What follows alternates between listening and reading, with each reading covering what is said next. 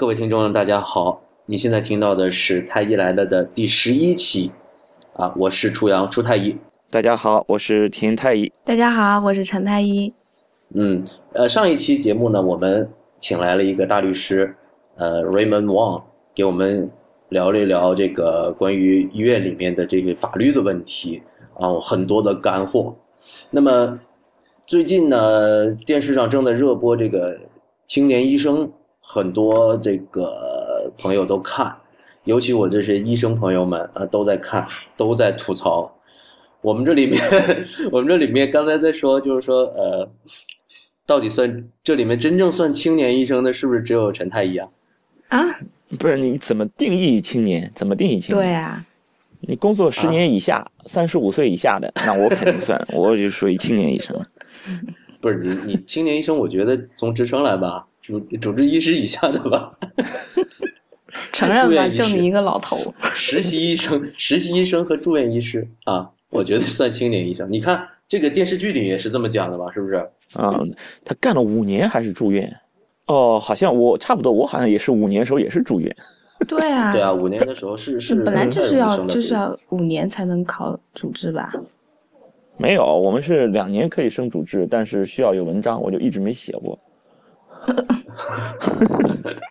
好，我们这里面唯一的一个青年医生，呃，陈太医。我比较亏，因为因为我这研是后来才念的，所以我不能两年就转了，我真的要等五年。你觉得这个电视剧怎么样？啊，我不喜欢。各位听众，我要跟你们澄清一件事情，我是被逼的，我真的不想看。对，我记得就是说我们在，我是我是怎么看这个电视的？就是我现在呃在家。呃，要带小孩跟着家里人一起，然后那电视开着的话，一边工作一边抱小孩的时候，就会带着看两眼。那我们说这个做个医学剧的话，大家聊一聊，然后叫陈太医看，陈太医说根本看不下去。对，我对狗血的阈值很低的，我我不能忍受这个。哎呀，你们怎么这样说话的？好难受啊！一般来讲，我觉得你遇得到的大大部分的临床人的话，因为你写了那么多年的病历，一直在要求你啊，讲话要简明扼要什么什么的。你写太多了的话，他对你平常说话这个风格会有影响。谁谁会在医院里头那么？哎，我觉得就太贫，对，我受不了。可以这么就就是他们这种生活方式，或者是这种这种这种这种怎么说？这种生态或者这种。表现出来这种感觉不像医生，嗯，就没有医生范儿，就感觉医生不是这种感觉的，对尤其是急诊医生，尤其是急诊医生。你觉得医生应该是什么样子的？或者说，我们来给大家介绍一下真正的医生是什么样子的？是不是电视剧里这样子？我觉得真正的急诊科医生最大的特点就是不想说话。嗯。不想说话，或者语速会比较快，然后会很简明扼要，好像好像一直在一一直在 push 你 push 你这样子。嗯，哎，虽然我不是急诊医生，但是我们在这个住院医师轮转的时候，我在急诊科是轮转过的。我即使在急诊科的各个环节我都干过，包括在那个幺二零的那个急救车上出车，嗯，现场抢救，包括在急诊科坐诊，我都做过。那我没有觉得说不想说话呀。不至于不想说话，只是不想对晚上叫起来不想起床而已。嗯，可能话我觉得会比较少。嗯，它相相对于像像我们皮肤科这种闲科室的话，急诊科肯定就比我比我肯定会更不想说话一些，因为他确实累，而且他一直都处于一个神经高度紧张的一个一个状态里面。那我觉得是上班的时候和下班的时候是有区别的。那。我在跟我自己的同事同行交谈的时候，我仍然挺平的。嗯，可能私下里会。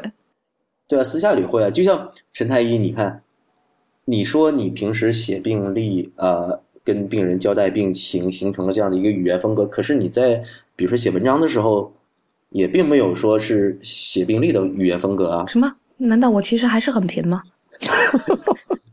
我不知道呀。哦，你不知道是吗？哦，不好意思，史上最平的一句话，这是。那你觉得那个这里面是最让你看不下去的，是他们的精神面貌，还是他们的感情纠葛，还是这里面的这些呃医学上的这个纰漏？说实在的，我我对这种片子医医学技术上的一些纰漏的话，我倒不是很计较。虽然说有一些事情确实也太太莫名其妙了，很多人都指出来了。你说百分之九的生理盐水这个事情，这确实我觉得是口误，这个我觉得是口误，我觉得。对，是呃，生理盐水是百分之零点九的浓度的啊。对，那么，对这个大家可能有些听众不是学医的，我要给大家稍微解释一下。嗯，那百分之九那就不是生理盐水，对，还有四十毫升的氯化钾呢。啊对，四十毫升的氯化钾这剂量，直接就过去了。大给大象打行不行？不是，它是四十毫升的那个甲强龙，哦，甲强龙，一般四十毫克，差不多两毫升还是三毫升一支啊？一支是二十毫克，哎，四十毫克，一支四十毫克。对，我觉得不是说那个剧组特地请了一个什么急诊的老专家来来帮他们把把关的嘛？为什么老专家没发现这个？对，我觉得这个东西就是写写的。当时那个呃妇产科男医生啊，啊好像是妇产科男医生，我看了，我还特意留意了一下那个那个什么呃医学顾问，竟然赫然写的是段涛。段涛那是谁呀？那是我们产科界的 老大呀，那是啊，哎，段涛是青年医生的医学顾问吗？不是是妇产科男医生的医学顾问。因为我之前是在字幕组做过那个字幕的 汉化工作嘛，我是知道。那么我对于美剧的这个整个的生产过程稍微有一点了解。他们的医学顾问，一个美国的医学剧，他们的医学顾问是从头到尾一直会跟的。首先在这个编剧本的编写方面呢，他就会就是注重这个呃里面的医学的细节的正确性，在医疗方面的专业性，然后在现场。那么去搭建这个布景的时候，他们也会指导这些呃，就完全还原，比如说手术室或者急诊室或者病房，完全还原的这个东西。那么这个东西，就像我们做了这么多年医生，有些东西你可能让我们说说不出来，但是站那儿一看，你就能看出来，对吧？对，然后另外一个呢，就是说现场表演的时候，那有一些动作要规范。所以现场表演的时候，也是有医学顾问去指导的。就是他们是真的是顾问，对，这个顾问是可能是全职的，而不像我们是兼职的。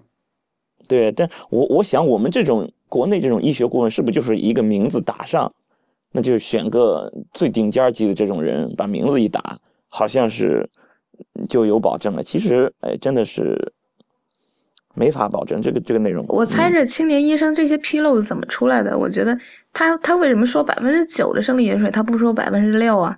可能人家写那剧本的时候，本来真的写的是百分之零点九，然后专家一看这剧本啊，也也没什么问题，然后到到了演员他说错了，然后专家专家又没跟在片场的话，也没人拦着他，那就这样播出来了。嗯，对，就像我刚才说的，他这个整个的审核的制度其实是不够好的，嗯，因为他没有一个真的全职的医学顾问全职全程的去跟这个事情。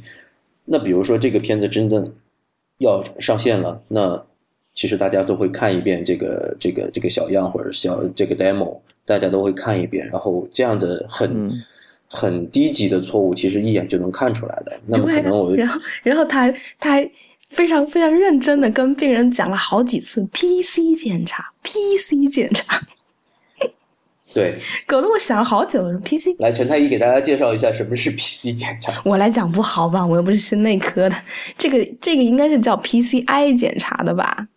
对我怀疑是他应该是又是一个口误啊。嗯，他可能就把那个 I 给念少了，就没念上。嗯，其实大家刚才讲的这个问题，就是说，其实国产的医务剧挺多的。那么嗯之前有心术，有产科男医生，还有什么妇产科医生，是吧？但是国产的医务剧，就像那个国产的抗战剧一样，哈，每次出来 总总会被人吐槽说这个专业的纰漏。当然，不仅仅是呃医务剧了，国产的各种剧总会被各种网友和观众去挑这种纰漏。呃，我觉得在那个历史剧里面，可能去呃，就是说犯一些低级的错误，应该去请一些历史顾问。那么在这个医务剧里面，我觉得他们应该请一个医学顾问。这个医学顾问，像刚才田太医说的，是不是他们真正做到了是在这个剧本的编写这个过程中就有监督，然后在现场表演的时候又有监督呢？我觉得可能都没有，所以以至于国产的所有的医务剧都有这个共同的问题，就是专业性不够的问题。嗯，而且吧，本来现在做医生的话，平常就感觉自己形象不怎么样嘛。然后你你突然间听说，哎，有个电视剧要拍医生，而且好像是要往好的方向拍的，结果搞得万众期待。然后出来了之后一看，呃，所以就出现了这么多的吐槽，因为我们期望太高了。哎，对，呃，田太医，你觉得你如果说期望看到一个好的医学剧，应该是什么样子的？或者说，刚才陈太医讲了，他想说，哎。把医生往好了写，或者说他应该去怎么样去写，怎么样去表现？你觉得是一个好的一个一个方向？就是其实你就是原生态的表现，我觉得就已经很好了。怎么说呢？我们现在，你你你比如说，就是就是这个青年医生里面，他有一些情节明显你就知道他是编出来的，因为就是就感觉这个情节。不可思议，因为他有一段，我我跟你讲，因为要做这期节目，你说要看，我可是真的认真看的。你看，我们都是不是像你这样有一搭没一搭看一眼啊？我是真看了。他有一个情节跟医疗无关，就为了表现这个人卡里面没钱了，他是这样把卡插进去以后，先输了五百块。然后提示没有钱不不足，这个余额不足。然后他重新输输四百块，再提示余额不足，再输输三百块。你说你取钱有这么输的吗？你是不是先查询一下有多少钱？对，然后就输一个钱。哎，哪有这么从高往低的说？你怎么不从一万开始往下输？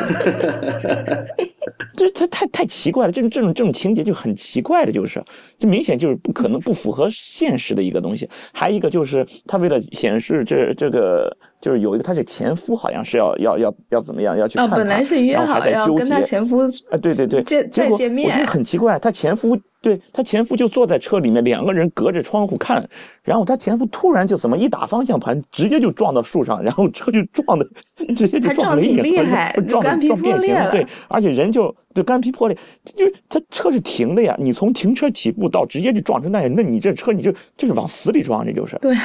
就完全就不不符合，就为了让这个剧情下去就不符合现实，所以说我觉得这个问题就在于你是在编，你完全你是在编，你是在先想象一下，就为了我要体现一个什么东西，然后我要编一个什么东西，我我我我来展现。嗯，那我理解的你的意思就是说，呃，这已经不是说一个医学上的专业的纰漏了，对，而是说这个编剧的水水准比较差，也会有一点，对，因为这个已经不属于专业问题了。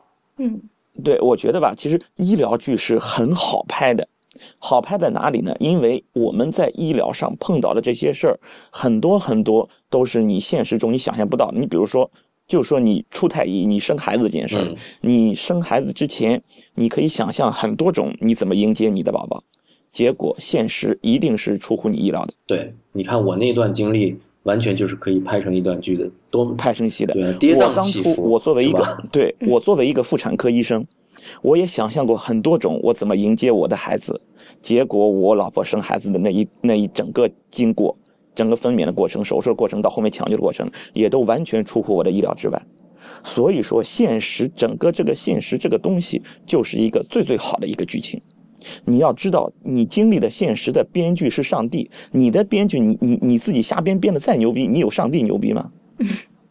所以说，你把最最现实的这个东西，你能够把它搬上去，就已经非常非常的有震撼力了。所以说，我觉得这种医疗剧很好拍啊，你就跟拍，真的就跟拍，你就到你就进驻急急诊室，跟着一个年轻医生，一个一个一个住院医生，你跟他一个月，这些素材全都来了，你就把它拍下来。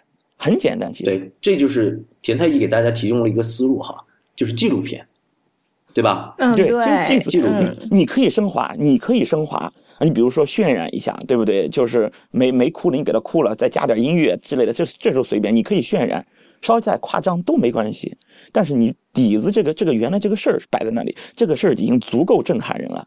急诊室发生的很多很多事儿都已经原本的那个现实就已经足够震震撼人了。这些编剧都是上帝，绝对比你自己想象出来的东西更有震撼力。而且我觉得，确实你在医院里面工作时间长了，你见到很多事情，它本来就是很戏剧性的。对对，其实医务剧是一个。在全全世界都特别流行的一个一个剧种哈。因为什么呢？因为医学它特，因为它医学的特殊性啊，它接触到人的生死，嗯然后这里面呢又有完全就是这个信息不对等的两方，一方是非常专业的医生，另一方呢是完全不懂医学的患者，这里面就会有很多矛盾冲矛盾冲突。另外有一些事情我们经常讲哈，这个事情呃小事，大家说说就过了，可是往往到医院里面就没有小事。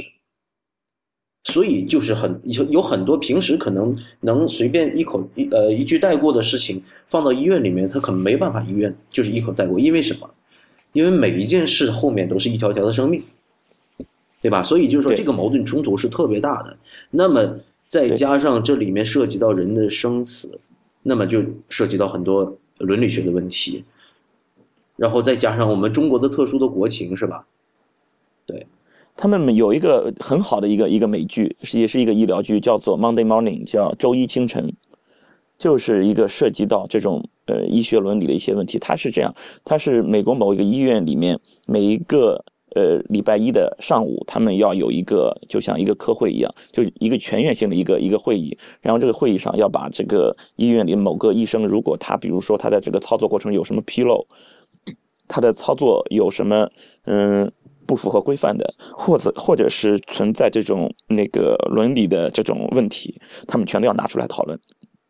而且在整个这个会议的讨论上，就是同事之间，他们这种批评起来，完全就是不顾及任何情面，就直接说到脸上。啊，啊，就就是批评非常针对性批评的非常非常的尖锐，很不客气。之间都是很好的哥们儿，平时都是很好的哥们儿，但是在这种医疗这种专业方面，就直接说到脸上。你为什么要做这种操作？你为什么要进行这一项处理？你做这个决策的原因是什么？全都是很明显。因为这个东西，我我当时我为什么看这个剧觉得就很有感触，就因为我们医院就产科，嗯我们是他是 Monday morning，我们是周四中午，我们也是每个礼拜四的中午也是有这种科会性质的，嗯就是拿出来有事儿我们就把它就扔到桌面上摆出来，嗯，各个各个同事之间就是病例讨论嘛。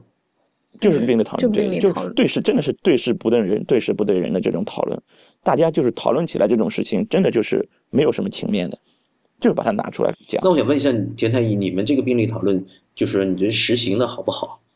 实什么叫实行？好吧？就是说，呃，你看，比如说你刚才提到了《Monday Morning》这个这个剧啊，然后嗯你提到这里面，就是大家真的是完全站在专业的角度来谈这个问题，不给自己的同事留情面，是吧？那你们是不是也能做到这样我我我感觉很大程度上是能做到的，啊？那那真的是不错那真的是不错。嗯。那我我接触过的一些医院的这种病例讨论，很流于形式，然后大家说话都所谓的点到为止，对，很客气。呃，那那那那应该不会到这个程度，就是有些医生甚至就是说：“哎呀，那你这手术你想做你就做吧。哦，那那那这种不会的，这种肯定不会。尤其因为我们要控制这个剖宫产率，呃，有一些剖宫产，哎呀，这这主任他们做的一些很多剖宫产都是这边拖了好多好多人拖过来，一定要就是人情这种手术嘛。”啊，其实医生并不一定想开，但是有人情在在里面，各种各样关系。然后我们这种医院嘛，可能，呃，不光是这种什么民间的，还有一些这种上层的这种关系，这样。所以说，有些主任的这种这种，呃，指征松一点儿，有可能就会被抽到这个病例，抽到主刀，然后决策人是谁，也是主任就挂上去，也就在那讨论。哦然后你们就一起骂主任啊？呃，不会去骂，呃不是骂人啊，就是说你对事这个不对人嘛是有问题，就对是不对人，就是说你这个指征是不严不够的，对，嗯不不严格的，你这种手术指征是不严格不够的，就以后碰到这种指征，他不不是这种没有没有到非常严格这种指征上是不敢说的，就是这样明确说出来。但大家也清楚，这个不可能是，就如果要不是这种因为特殊原因吧，嗯，也不会去做这种手术，肯定是这样。但是大家会会明确说出来。我以前参加参加了病例讨论的话，这么狠的话是不敢讲，就是最多只是讲一下这些治疗方案啊什么的东西，就是做这方面讨论。因为你还是青年医生嘛。而且而且我这人确实不，我我不爱争，然后然后 OK，可能我不太搅到这种事情里面去，就是讲一下这技术上的事情就行了。但是说你说这刀到底该不该开这种，或者是这个药到底该不该开什么的话呢，我我我也不太敢讲，然后别人也不来讲我。哎，这里面说到一个非常重要的一个问题，就是说你不敢讲，我觉得嗯其实是、你就有点不像青年医生了。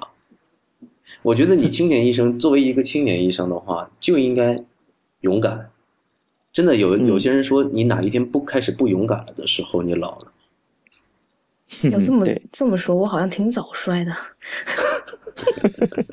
我一直就胆小、啊。其实我觉得医生医生这个职业可能变老的慢一点，真的很多时候我觉得，我觉得我们很多同事就是讲讲话还是还是蛮有胆子的。嗯嗯，那我我很欣赏这种医生。我我其实特别讨厌那些藏着掖着，然后呃病例讨论会的时候你不说，在背后在那儿呃七嘴八舌。嗯，对，我觉得这种是非常，哦我是非常看不上的。不是说也不是说你有什么话你就直接说，你觉得这样的处处理对不对？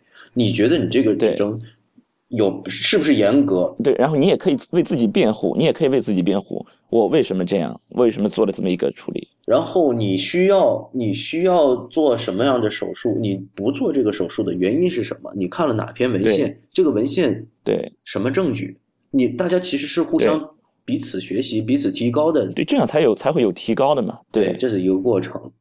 但是刚才陈太医讲到他不敢，这种其实这是一个很普遍的现象哈。嗯这个电视剧里面其实没有没有特别的去刻画这个问题，就是说在尤其是在这个，我先给大家介绍一下，就是在医院里面的这种呃等级还是比较森严的哈。尤对对，尤其是说年轻医生在这个科室里面的话语权还是很有限的，基本上就算是病例讨论的话，也是高级职称的人先说啊，然后下级医生呃基本上下级医生只有汇报病例的份儿是吧？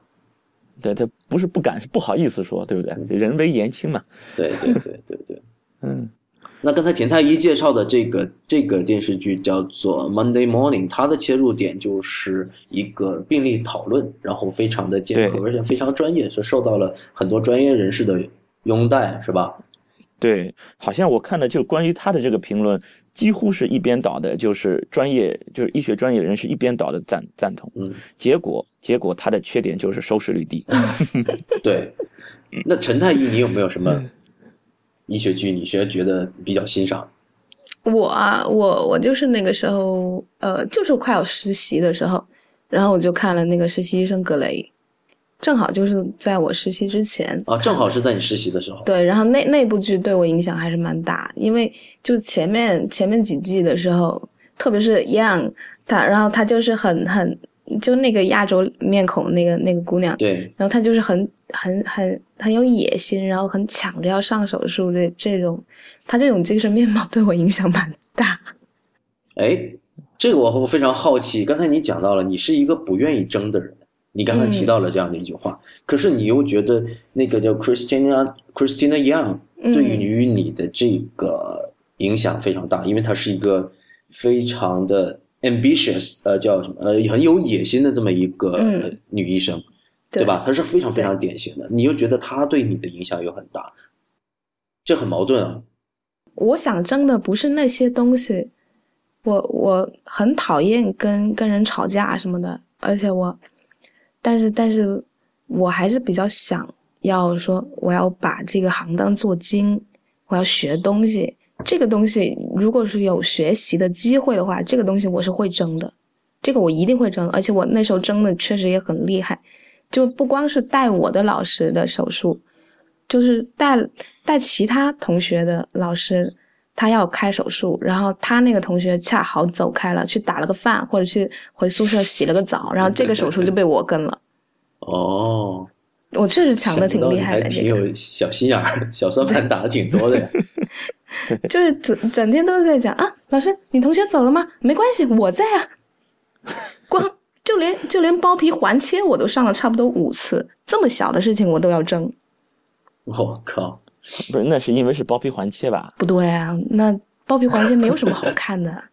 我跟你讲还有还有过还有过一个做包皮环切的人，做完了之后，他问我要电话号码，扯远了，做书看了吗？又又扯远了哈。继续说回这个《Grace Anatomy》格实习生格雷，你那个实习生格雷，你说对你造成了很大的影响。嗯一方面是这个这个角色对你造成了影响，还有什么其他影响吗？嗯、主要是这一条。所以现在，现在我看青年医生的时候，我觉得很不高兴的一点就是他们的实习生太八卦，就整天都在想着八卦。然后因为我不是的呀，我那时候真的是有点抢着要要上的，我们很八卦，是不是啊我我实习时候，我我们很八卦。真的想不出来，田太医现在这么一个成熟稳重的医 生，在实习的时候是个八卦小青年。不是我那时候是主要有一个和我关系还不错的一个一个女同学，那他是我们的主任嘛，奔走相告办公室主任嘛，啊，就是一个八卦的一个信息集散地。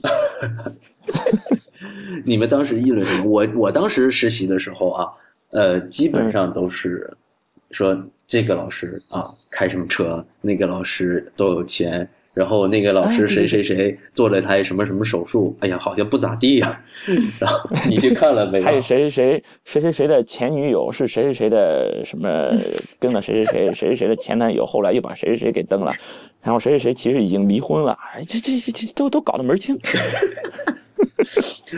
你看不出来吧？你看，你爱听吗？这种故事？何止是爱听啊！特别带劲。哎当时就在在妇科，我们实习的时候有一个妇科，有个有个带教女老师，哎，长得很恬静，会有，一群男生的女神呀，那是。后来大家所以就对她的这些个人生活都都是非常的感兴趣吧。不，她好像没有什么供我们八卦的东西。我还好哎，我那时候真的没有怎么关注这个。就就我我实习的时候有遇到过一个，就是真正完全是病例讨论会的牺牲品的一个一个一个医生，人他是儿科的，然后然后我不知道他为什么那么不不招人待见，然后反正每天早上交班的时候就要骂一回，主任就把把他捉出来骂一回，没事儿也挑点事儿骂，病例讨论会更加要骂，每每一次病例讨论会结果就是在骂他，所以你说有的时候可以对人不对事到这个程度，不就是看她是不。是欠了主任很多钱啊不？知道，就连他管床的病人，然后护士发错了药，然后第二天主任骂的是他。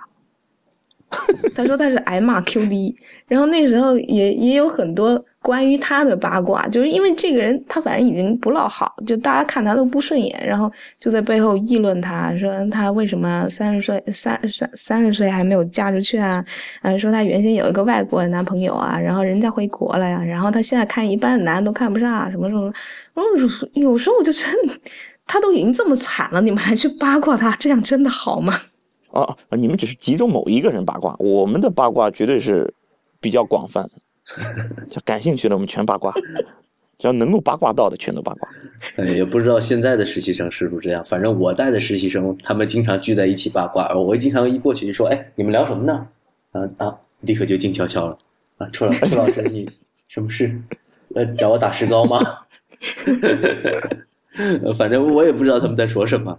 反正一旦他们人不八卦枉少年嘛。可能人家正在说你坏话。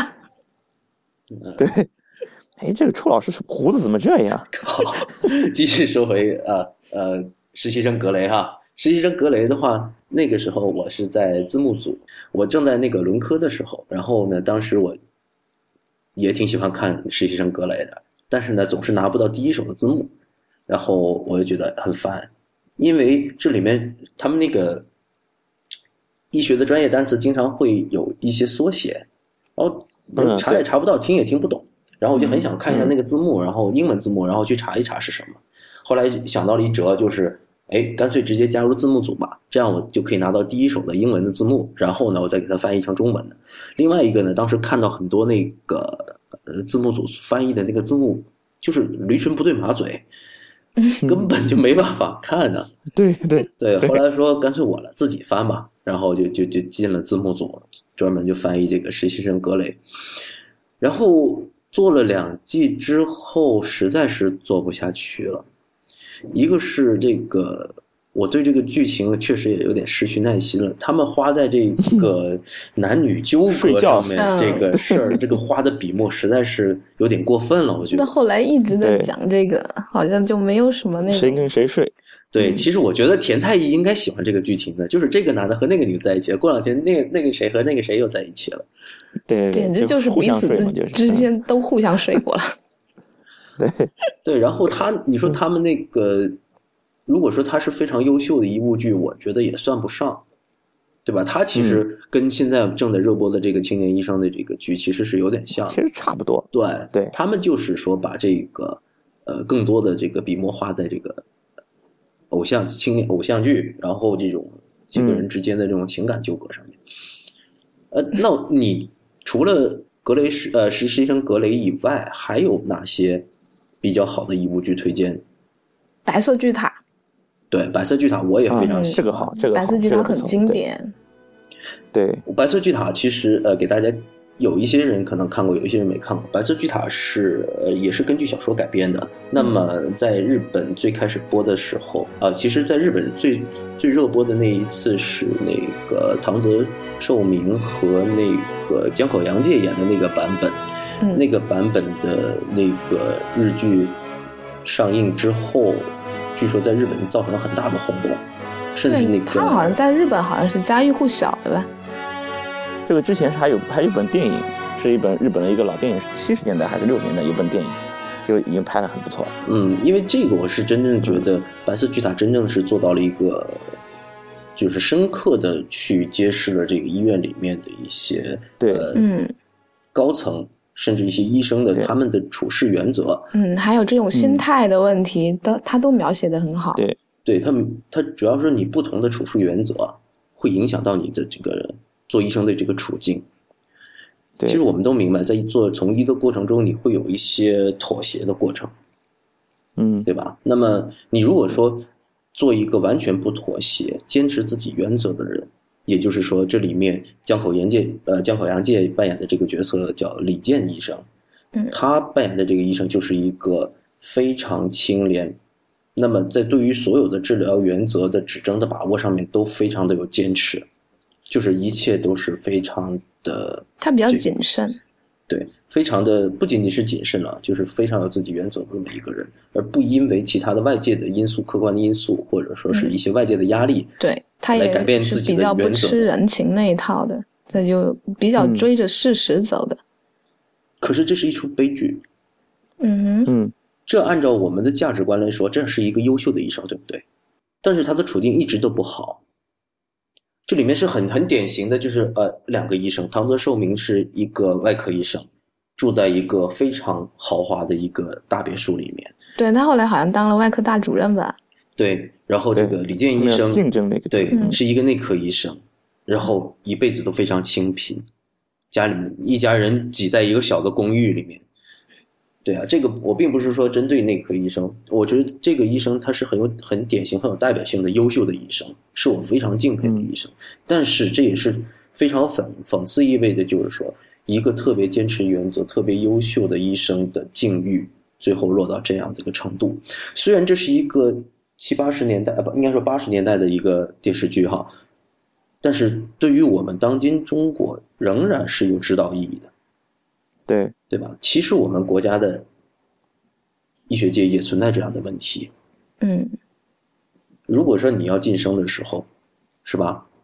不仅仅是靠本事的，嗯对吧？对啊，是这么回事。啊，然后你在这个治疗的诊疗的过程中，你是不是能够完全的按照你的这个教科书和治疗指南上面来进行你的这个专业的判断？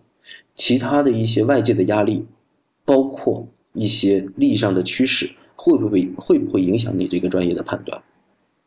对他这个就真正把这个医生是当成一个人来刻画他，就是一个人。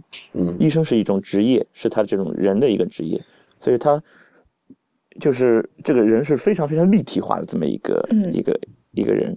而且就嗯连这个性格描写，我觉得也抓的挺好的。确实，一般来说，内科医生会比外科医生更相对的更谨慎一些，外科医生会相对比较倾向于大刀就我阔说的比较。活络，也比较活络一点，外科医生。嗯，好，那除了白色巨塔以外，我其实我挺想讲一讲我我当时我最早看的一出义务剧。哎，你们最早看的义务剧是哪一出？哪一出？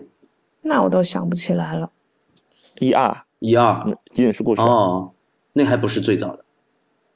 还有什么？我最早的看的时候是叫《回首又见他》，哦，这个我没看过。嗨，老头子你好。你知道是什么时候的吗？是我初中看的。这个这个剧是那个有一个演员叫织田裕二，我不知道的，哦那个《东京爱情故事》里边的男主角我知道，织田裕二我知道。啊，就织田裕二演的。当时是我初中年代，然后这一出电视剧直接决定了我走上这个从医的这个道路。啊，就因为看了一部电视啊。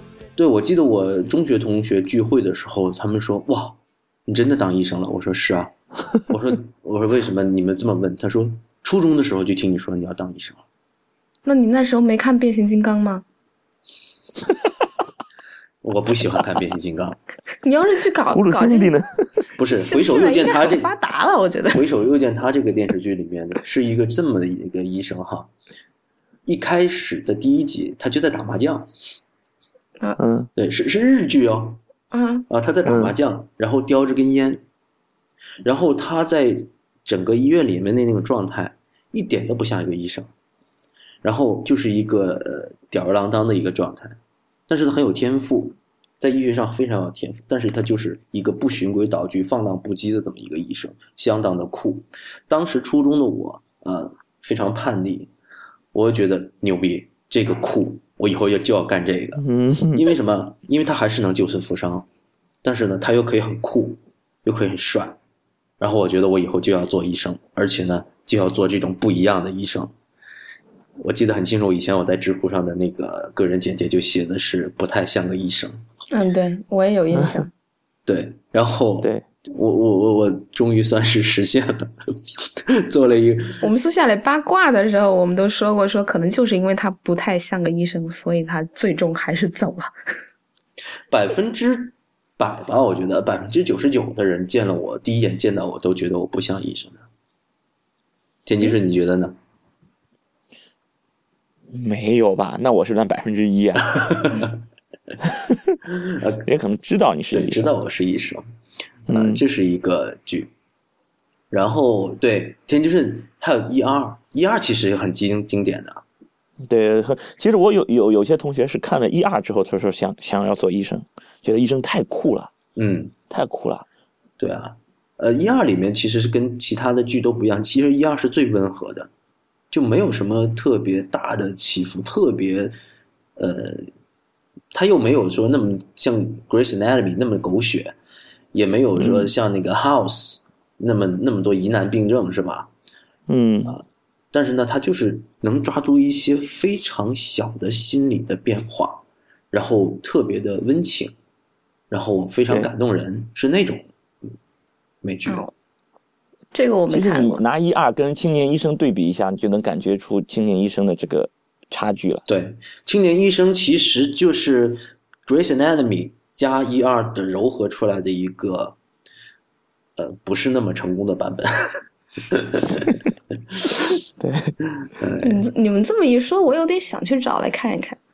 你想找来什么？一二一二是是要看呃，一下，一二是要看一下，一二呃，给大家解释一下，就是 emergency room 嗯，啊，就是急诊室的意思。急诊室啊急诊室的故事，它好像翻译起来就是叫急诊室的故事。对，怎么怎么译的那么俗？其实它就是就是叫急诊室。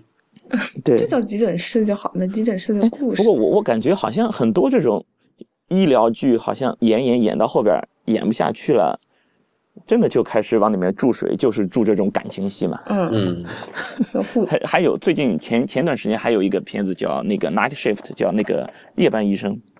夜班医生就是专门讲，就他们有有一批医生是专门值夜班的嘛，值值大夜班的，就有这么一批医生。嗯，当时是前面几集确实是非常好，我是我那时候也是要要值夜班，我就值夜班之前先看一集这个夜班医生，然后你就打鸡哎呦，血。看完以后就跟打了鸡血一样，就就充上电了。有有一种靠，就就是怎怎怎么说，就是就是有干劲那种感觉，对，就特别有干劲。嗯，就是你看了人家哇，他就冲上去了，那马上我就面临要一个夜班，就一个夜班通宵，哇塞，就就就就特别继继续干，因为他那个拍的时候都是什么，比如说什么二十一点 PM，二十三点 PM，然后他都有时间的，零一点 PM AM 就是这样，每个时间都二十三点就不是 PM 了，二十二十四小时制就不用飞 AM 和 PM 了。啊，对，他是他他就这样一直一直这样，每个时间点都有，所以有一种那种紧迫感呢。就不不同的时间，大家都有什么事情在在做，我们值夜班也都差不多这种感觉的嘛，所以就跟打了鸡血一样，就特别有干劲儿。但到后来，后边几集就开始注水了，大家就开始讲感情了。对，所以这个这一点的话，日剧就会比美剧好一点，对日，剧会有节制一点。是的，哎，我估计可能是他们真的是找不到这么多足够的素材了。不是，是这样，这跟素这跟日剧那个它的那个制作方式和美剧不一样。美剧它是呃，它的制作方式是这样：先拍一集 pilot，就试播剧，拍完了之后，嗯然后这个电视台，然后播出去之后，然后来看这个数据，看完这个数据评评价一下这个剧到底适不适合播。如果适合播的话，这个拍呃这个试播集完了之后，他会做预定一季一个 season，嗯预定了一季之后，这一季播完啊，甚至说在季播到一半的时候，他们再来通过这个数据的评测来决定是否要拍下一季。所以就是说嗯，他这个剧什么时候拍完，这些主创人员和这个电视台都不知道。所以你刚才提到的《Monday Morning》就是已经被砍掉的一个剧，对吧？对，对，就是因为它收视率不好，他们就是很果断就会砍掉。然后如果说是收视率很好的，哪怕其实这个剧情已经挺完整了，该结束了，但是因为收视率好，它就会继续拍下去。所以，因为因为它必须要，它可能确实也没什么好讲的了，或者说是 这个江郎才尽了，或者说是 然后就变成狗尾续貂了。对，所以经常开始美剧注水了嘛到后面几季就开始都总总是第一季特别好。嗯，对，日剧不是这样的，日剧它是呃，它往往它比如白色巨塔，它就是这么长。嗯对他那个小都定好了的，早就写好了吧？小说好像很早的是吗？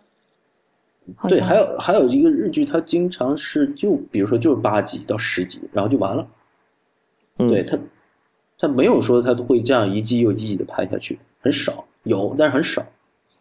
对，哎，两位太医，嗯，嗯，咱们说了这么多，觉得这个青年医生是不是就一无是处呢？我觉得其实还是有很多可取之处的，真的。对我我也觉得还是有一些有一些不错的地方。陈太医是不是就是基本上后来就看不下去了？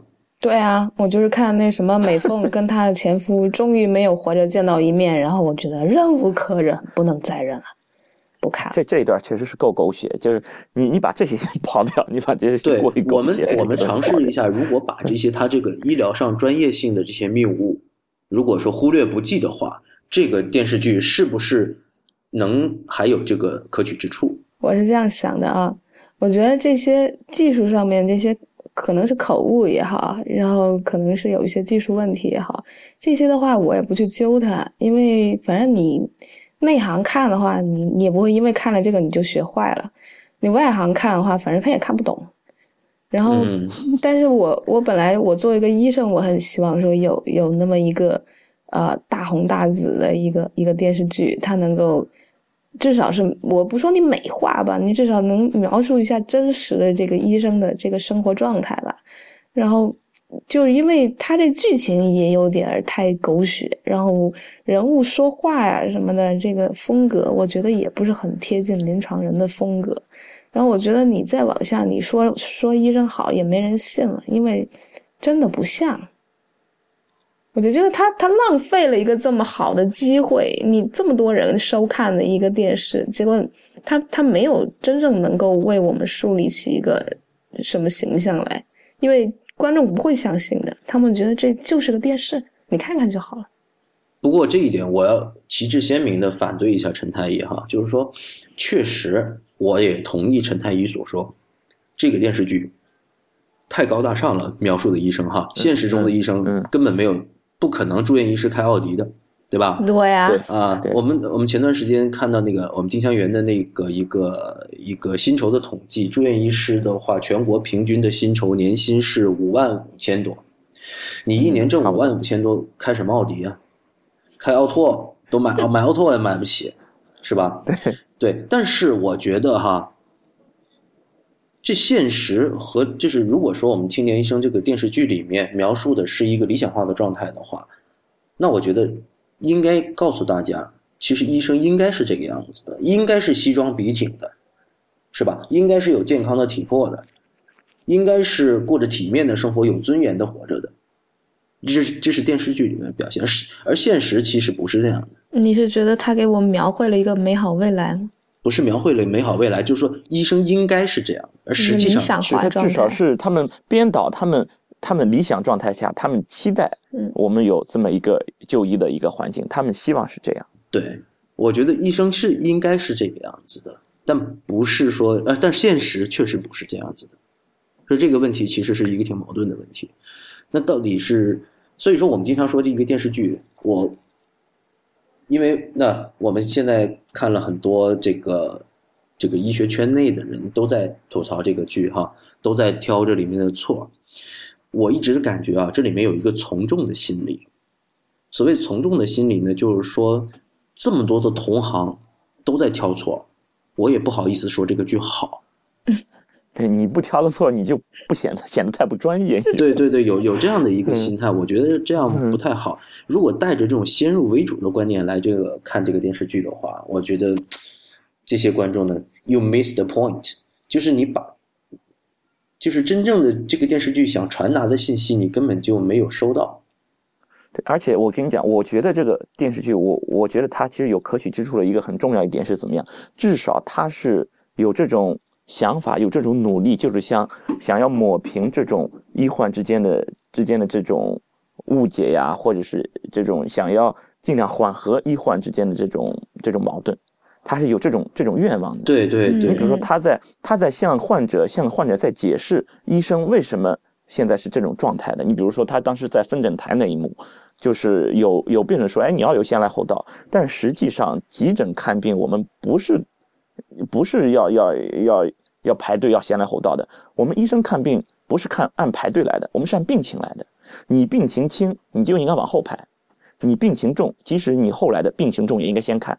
医生判断判断先看谁，肯定是根据病情来判断的，所以他就是要要表达这么一个意思，就是说，因为到到急诊了，都觉得自己是最急的，都想要看，但是在医疗资源有限的情况下，医生会有一个医生的一个判断，你应该尊重医生的判断，同时你不应该妨碍医生对其他病人的救治。其实他也是在站在医生的这个角度在在呼吁，至少他是想要帮忙来来使这种医患之间的这种这种关系，想要能让不对它尽量的缓和一对点。对，对这个我，我觉得我同意田太医所说的。其实这里面除了描写感情这条这条剧情的主线以外，它还有，它是其实它是一个系列的，它一个个的 case，一个个的病例，对，是吧？对，啊，对它其实是有在讲一个有一个又一个的故事的，啊，比如说有有医闹的故事，有因为就是说治疗这个我们医生努了力，但是病人最终还是去世了，但是家属不理解，还有还有那个呃心心肌梗死的那个拖着拖着老是不签同意书的那个，我觉得他其实也是。对，其实这样一个一个的故事里面，就是在传达着信息。就如果说大家都只是看到了这些情感或者是爱情，而没有看到这些信息的话，我觉得这是真是没有没有抓到这个点，或者根本就没有，就是忽忽略了这个电视剧想传达的一个信息，是吧？比如说，你看刚才我讲的这个事儿，就是很多人说你医生你把我病人治死了，这里面非常重要的一个问题是。是谁要了他的命？是医生要了他的命吗？不是的，对，是疾病要了他的命，不是医生把他治死的，是疾病要了他的命。还有一点就是，所有他他，我记得电视剧里面也不记得是哪一集了，我也就是呃跳着看。他可能他说到这个，你看那一那个医院里面老死人，你看都治不好人。我就想说了，难道你去医院里面就每个人都应该治好了出来吗？如果说是每个人都能治好的话，是不是这个人就应该长生不老了？至少是不死吧？对，我记得以前我在那个我们的太医来了的微信里面讲到这句话，有人说得大病了，得小病的问题，我是觉得真的现在必须每个人都有敬畏心，就是说对于生命，我们都有这样的一个敬畏心。我们必须要承认，作为医生，我们对于医学，我们始终怀有一个敬畏心。我们觉得，呃，到现在目前为止，虽然现代医疗进展了很多，将人的这个生命延长了许多，可是仍然没有办法治疗所有的疾病。很多疾病来势汹汹，我们根本就没有办法去，其实是大部分疾病我们都没法治，都没办法治愈的。嗯嗯，对啊，所以并不是说医生。要了他的命，是疾病太凶猛，只是说医生没有能力来，嗯，帮他，只能这么讲，阻止不了。但不是说医生要把他往对医生把他往死里，治是肯定不可能的。就是说他是在向向大众在解释，就是医生其实是在努力了，而即使是医生努力了，有可能这个结局也是一个一个非常不好的一个结局。对啊，就是说出现一个不良结局，不等于就一定是。因为有人呃没有好好做，一定是有因为有人疏忽了，才会有不不良结局。不是说死人了就等于医疗事故，他一直是在向大家在在在在描述这个事情，在在向大家传传递这么一个信息。对，所以就是对于一些非专业的这些观众在看这个电视剧的时候，我觉得其实还是应该多思考一点。这个电视剧还是引发了思考的，我觉得它引发的这个思考。其实比他剧情的这些纰漏更来的重要。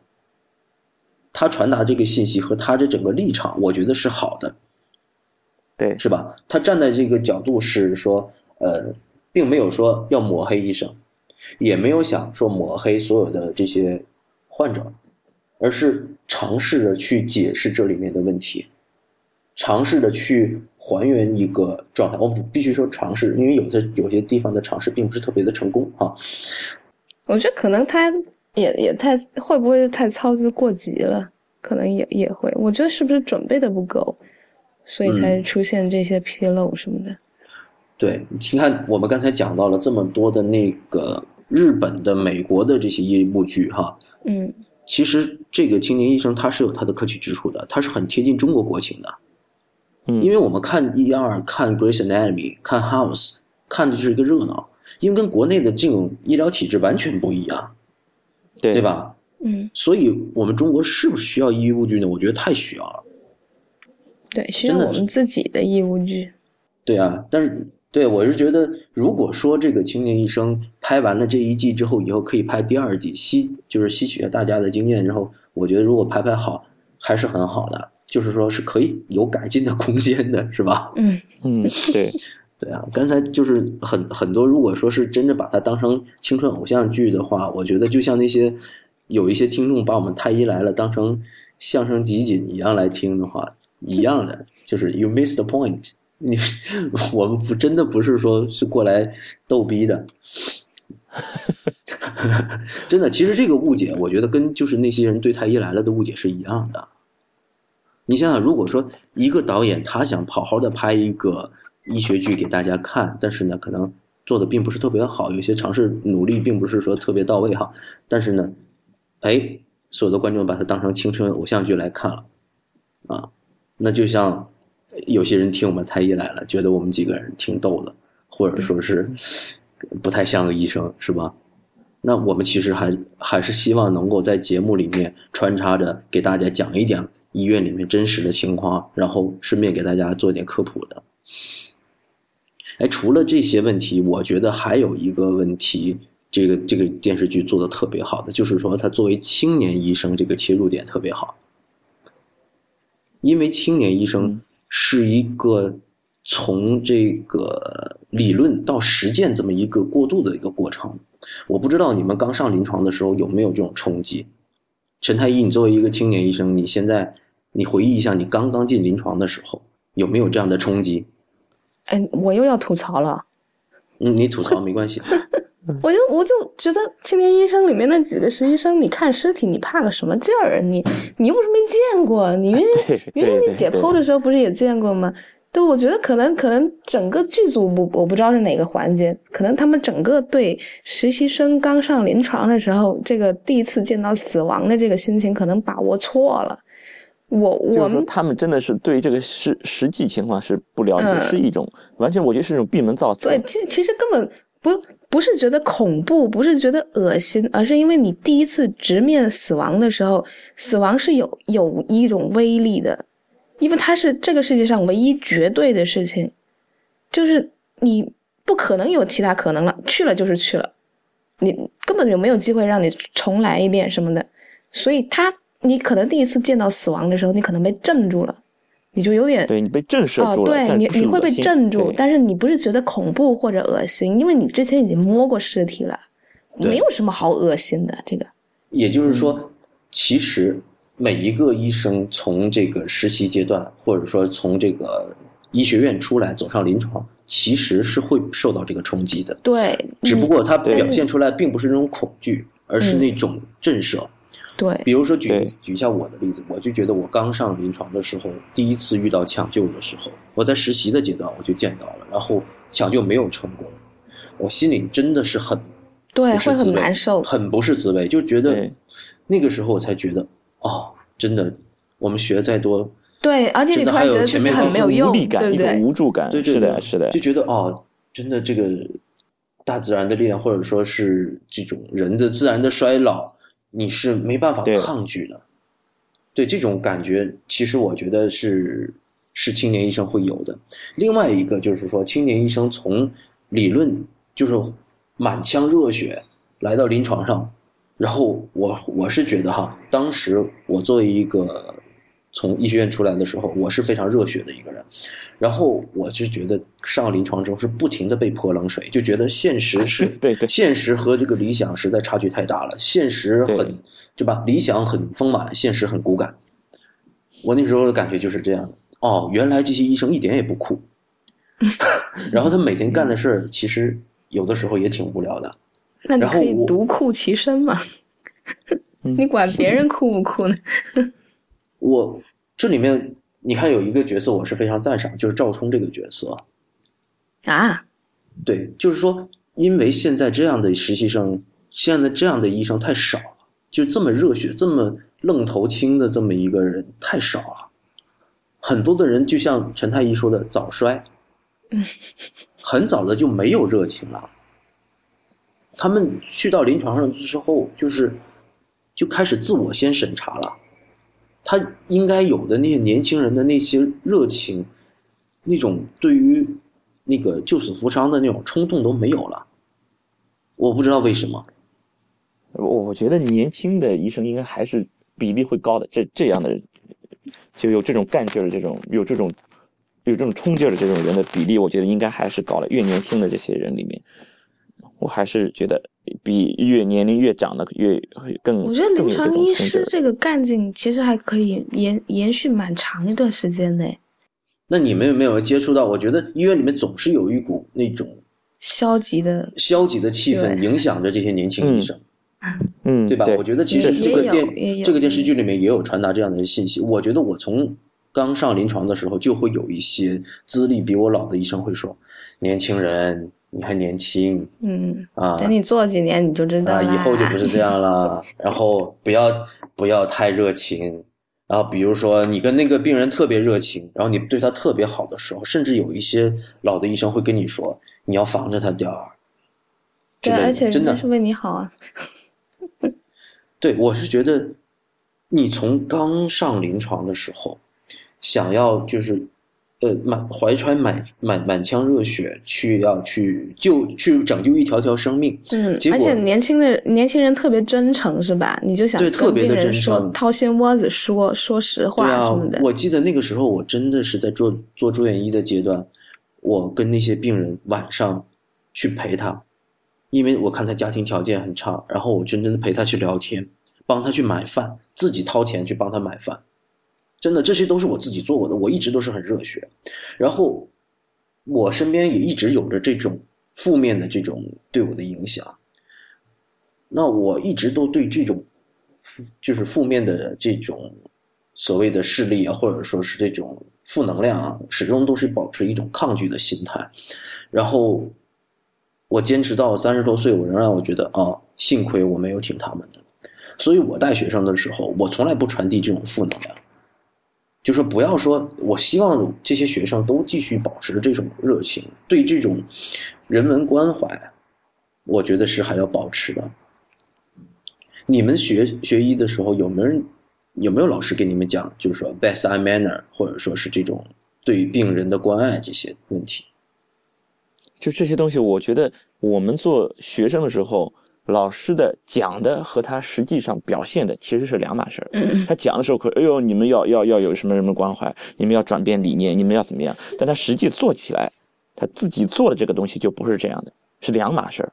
这就其实是是一种扭曲。对于他在教育上，其实对于年轻医生就是一种扭曲。对啊，是这个样。所以说，年轻医生在他在进入临床的时候，他就会感觉这种哦，现实其实不是我想的那样。然后你就你会让年轻医生觉得，哎，如果我要是能够像这些老医生这样的，呃，嗯丧失这些冲劲儿，像老医生这样变得这么这么这么世故，有所保像老医留的生这样说话这样对，有所保留。对，你会以为这就是一种成熟，其实错了，其实错了。对你以为这是一种成熟，实际上你是把自己就规划成那样了，你等于放弃了你以前的东西。对，说好的坚持呢？说好的担当呢？对，怎么都没有了？怎么就变成了原来的热血呢？怎么就就现在就变成冷血了呢？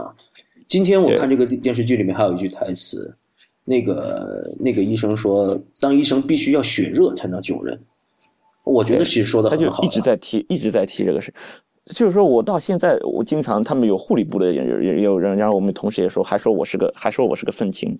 就我觉得这这不是一个一个一个愤青的这么这么一个一个事情，就是说你觉得这个东西是你认为是坚持是对的，你不应该被别人的什么做法而左右你自己的一些决定。对你认为这个事情是对的，你就应该去做下去，你就应该坚持下去，而不要说，哎，我要像其他人一样，那么我就是成熟了，不是这样的。很多事情不是说别人这样做，那么他就是对的，你要有一个自己的一个判断。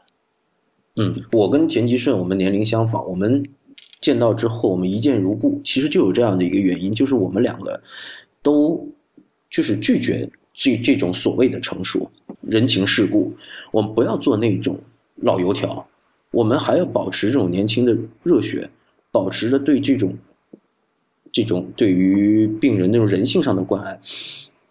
然后我其实挺建议这些青年的实习医生，或者说是刚刚走上临床的医生，可以看一下这个电视剧的，因为这里面讲到了，就是说，因为临床上上一期我们在这个呃请来 Raymond Wang 这个大律师给我们讲法律问题的时候，我们讲到了现在的医生所有的这个临床的这个行为都建立在一个保护自己的前提下面，是吧？但是你在做这个保护自己的这种行为的时候，有的时候是和你那个对于病人的这个不是对病人最好的选择，对吧？那么有的时候我们就会想到，那如果说我们从我们自己的初心出发，我们的本心是什么？我们到底是应该选择对病人最好的一个选择，还是应该选择一个比较安全的最安全的一个选择？那我作为一个中年人，我现在仍然给所有的青年人说一句：我们仍然尽可能的在合乎规范的前提下，选择那个对病人最好的选择，而不是选择对自己最安全的一个选择。而这个其实这引发的思考，我是觉得很多外行都看得出来，但是我们很多内行人就是选择性的看不到吧？我觉得是。嗯，对其实我经常做这种担风险的事情，我还经还蛮经常被同事讲的，说你为什么，你何何必呢？你不认识他，你为他担着风险。我觉得可能我是不会去劝别别的人，不会去劝学生说要要去担风险什么的，要要去冒。就是说，如果说你呃担风险跟救人之间可能有冲突的话，可能我不会劝人家去选那个担风险先救人的这个这个做法，但是可能我自己会这样做，但是我不不能这样去劝学生，因为我怕、我怕学生怪我。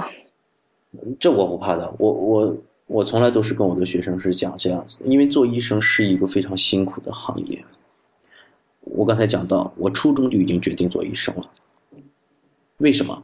就是说，我的这个原始的驱动力就是说我就是要治病救人，我就要完成我的这样的一个责任，我就想做这个事儿。那如果你不是，你没有这样的一个理念存在的话，我觉得你做医生就是一直都会觉得很累，对不对？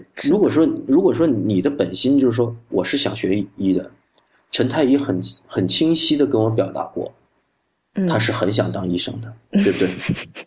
很热爱当医生的，对对吧？好，这个事情我不细说，但是这一点我是很清楚的知道的，就是当你很喜欢做医生的时候，为什么？你是很喜欢去救人的。嗯我们不要忘了这一点，我们始终要记得，我们是为了什么来做医生？我们是为了治病救人、救死扶伤来做医生的，而不不要。如果你仅仅把做医生当成一份工作，我是觉得这是很难坚持下来的一件事儿，对不对？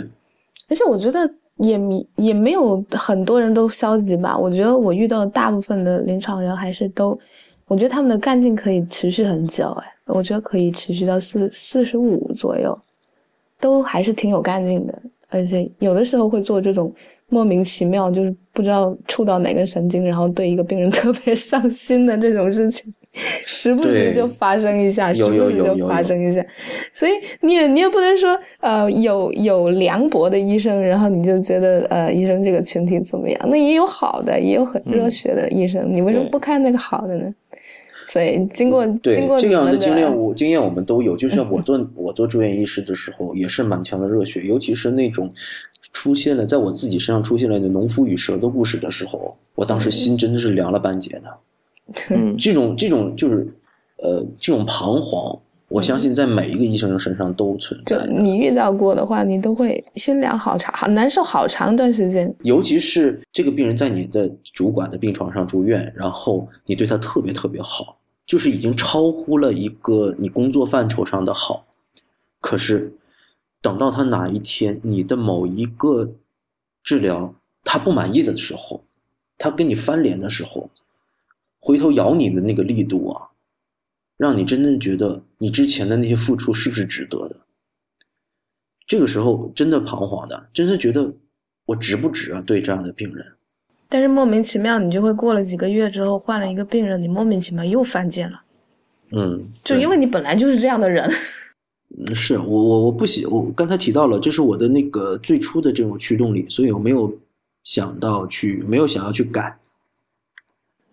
对就是说我我觉得，就我我我也经常要要提醒自己，这个事儿是必须要提醒自己，否则你真的要坚持不下去。就是要提醒什么呢？就是你老是要说，哎呀，患者不要因为有些医生不好，你就直接对所有的医生都觉得医生都不好。嗯，有确实有不好的医生，但是大部分医生是好的。同理，你不能因为某个患者让你凉了心，你就觉得所有的患者都不值得去救。其实大部分的患者还是值得同情，还是值得你去救的，值得你去为他付出努力的。对这个这句话很赞，我我必须要点个赞。嗯，但是就是说，怎么说呢？这种事情呢，你因为这种一旦你碰上一个让你心凉的这么一个一个事情的话，这种事情对你的这种影响、这种打击实在是太大了。所以说，这种样这样的道理需要你不停地来提醒自己，你才能坚持你以前的那种想法，否则你真的是坚持不下去。这个确实，因为现实确实是非常非常的残酷。对，嗯其实我刚才我们在进行这一番谈话的时候，我是觉得挺感恩的，就是觉得呃有这样的几个医生，我们坐在一起聊这个事情。你知不知道，在临床上，在自己的医院里面，经常是做这样子的讨论，其实很多人是不敢去谈这些话题的，会显得自己格格不入，因为大主流的这种观念就是说，我们要保持距离，我们就是要。就是怎么怎么要专要保护自己保护自己感情不是很外露嘛，可能也也聊嗯。不到一道、一一一块儿去，但是也难说人家晚上回了家里面自己自己想一想的时候，其实也有这样的情感，也可能也有他没有说出来。对，对，经过你们的开导了之后呢，现在我知道了啊，不能因为一个病人不好就觉得所有病人不好，不能因为一个青年医生没拍好就觉得所有的医 医疗剧都 不好，所以我们还是要挑可以看的部你要先把分看一看青年医。生看下去。嗯，这个其实最后评价一下这个青年医生吧。嗯，哎，这样吧，大大大家一人打个分吧，啊，五五分，好十分，十分满分，十分满分，对，十分满分，那零点五 哇，你这个太不客观了，没有了，没有了，就。十分满分，我打六我觉得。就五。五分就是不及格。嗯，嗯，我觉得及格，但是刚及格。对我，我同意田太医的这个说法，就是说，你看啊，放在这么多的，我们之所以讲这么多的医疗剧，就是因为我们要来评价它，是吧？嗯横向比较一下。就横向比较一下，那确实，那它还是有差距。但是我们也讲到了，它这里面传达了一些很很正能量的一些一些立场，也引发了很多的思考。嗯，你们说的都对，我还是给五。他这个他的出发点是好的，那么嗯，呃，那你说他这个呃整个的的表演呢，整个的剧情呢，可能是有一些硬伤，所以我们扣一点分。我还是觉得太可惜了，这么好的一个机会，结果拍成这样。没把握住。嗯，我给六分吧，对啊，陈太呃那个田太医也给六分是吗？对，啊，那好，那各位听众，那么你今天听到的这是我们第十一期的《太医来了》，然后我们今天讨论了这个正在热播的这个电视剧《青年医生》。那我们这个我们几个呢，关于这个《青年医生》里面的一些谬误呢，进 进行了一番吐槽，但是呢，我们也也发现了，在这个《青年医生》这个电视剧里面传达了一些很正能量的信息，也引发了许多的思考，尤其是对于青年现在正在临床上刚走入临床的青年医生和正在实习的这些青年医生，我是觉得还是有一定的呃启发的意义的。那么呃，这次节目就到此结束。再次声明一下，我们的呃网站是太医来了 .com，我们的新浪微博就是 at 太医来了，然后我们的 Twitter 就是太医来了的全拼，我们的微信也是。那么这期节目就到此结束，谢谢大家收听，拜拜。谢谢大家，拜拜。拜拜。